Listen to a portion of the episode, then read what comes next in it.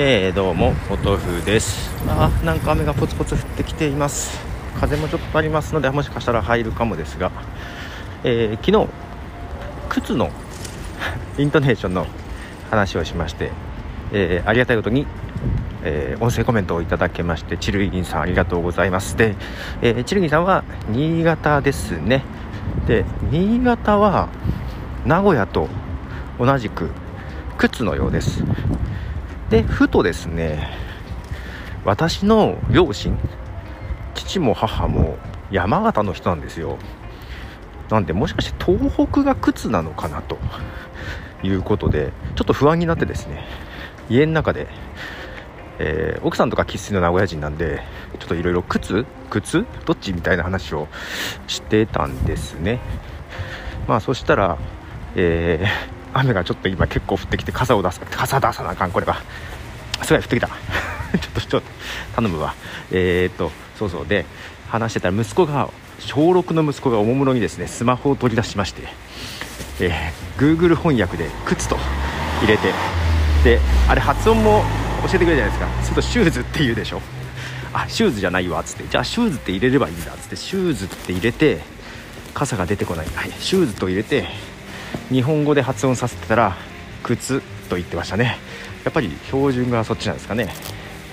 で靴ということで。で、えー、ちょっとこの後、えー、チルギさんの音声流しますが、えー、聞いてください。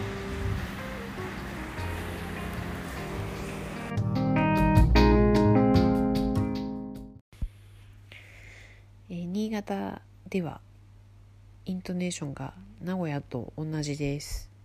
えっ、ー、と靴ズボンいちご卵後ろあとえっ、ー、と去年っていうのも去年っていうのが一緒です。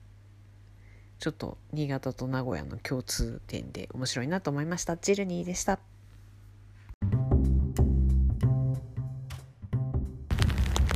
はい、えー、ということでなんか風が出てきちゃった、えー、拾ってるだろうなと思いながら続けますけども。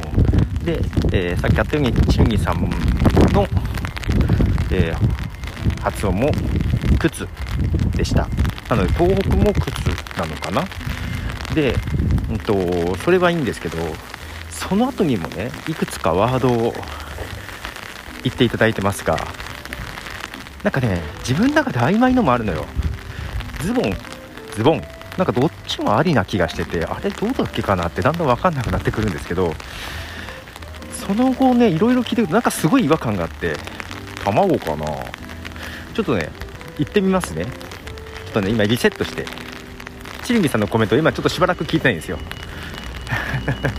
ちょっとねで何単語だけ書き出したんでそれちょっと読みますね。ちょっと待ってね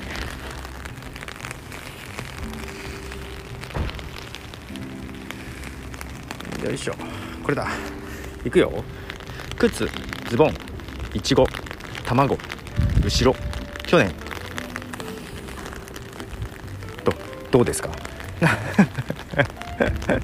えー、どうなんだろう。